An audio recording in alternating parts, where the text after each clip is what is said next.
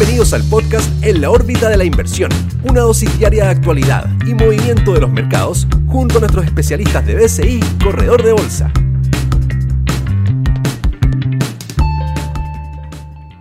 Hola, ¿qué tal? ¿Cómo están? Bienvenidos al podcast hoy día 9 de marzo por parte de BCI Corredor de Bolsa. Mi nombre es Andrés Cáceres.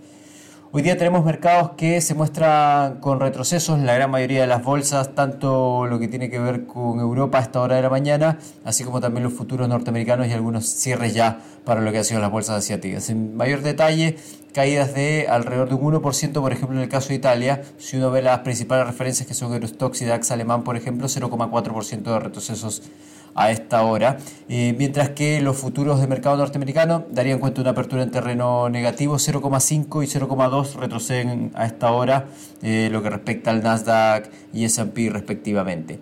Y por el lado de los commodities se muestran mixtos, eh, con un petróleo que sube marginalmente, en torno a 0,05% solamente, 0,2% de retroceso el cobre, transando en niveles de 4 dólares con 2 centavos la libra.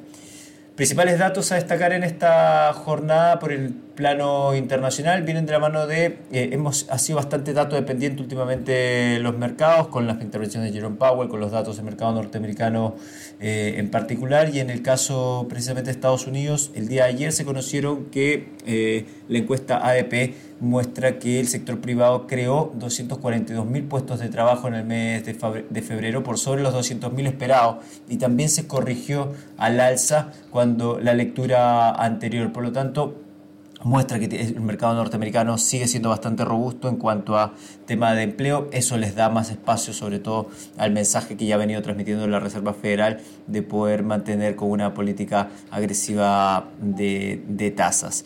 Eh, y eso fue lo que ha ido generando un poco lo que recoge el mercado en esta jornada. Y por otro lado, otros datos también muestran, en el caso de China, la inflación se frena hasta un 1% en febrero, mínimos de un año.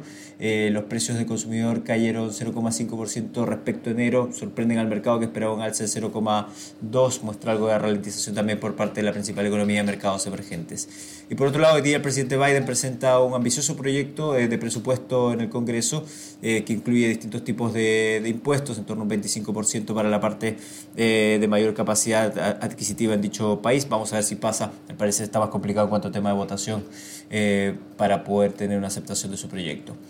Pasando al plano local, un IPSA que cierra con alzas el día de ayer, 0,3%, alcanza niveles 5.417 puntos. Mantenemos lo que hemos comentado anteriormente, que por sobre estos niveles, si se consolida en torno a eh, los 5.450 puntos, podríamos ver mayores extensiones hacia la zona de 5.600 para lo que es el índice local. Y en datos de mercado, un par de temas. Por un lado, la parte política, el día de ayer se rechazó eh, la idea de legislar la reforma tributaria. Esto es un duro golpe para, para lo que es eh, el gobierno, ya que se cae también uno de sus principales pilares que para el financiamiento de, lo, gran mayoría de los, del plan de gobierno. Se espera que con todo esto eh, nuevamente las negociaciones se vayan a poner en la mesa y esto podría implicar un cambio de gabinete que se pueda dar el viernes según algunos medios.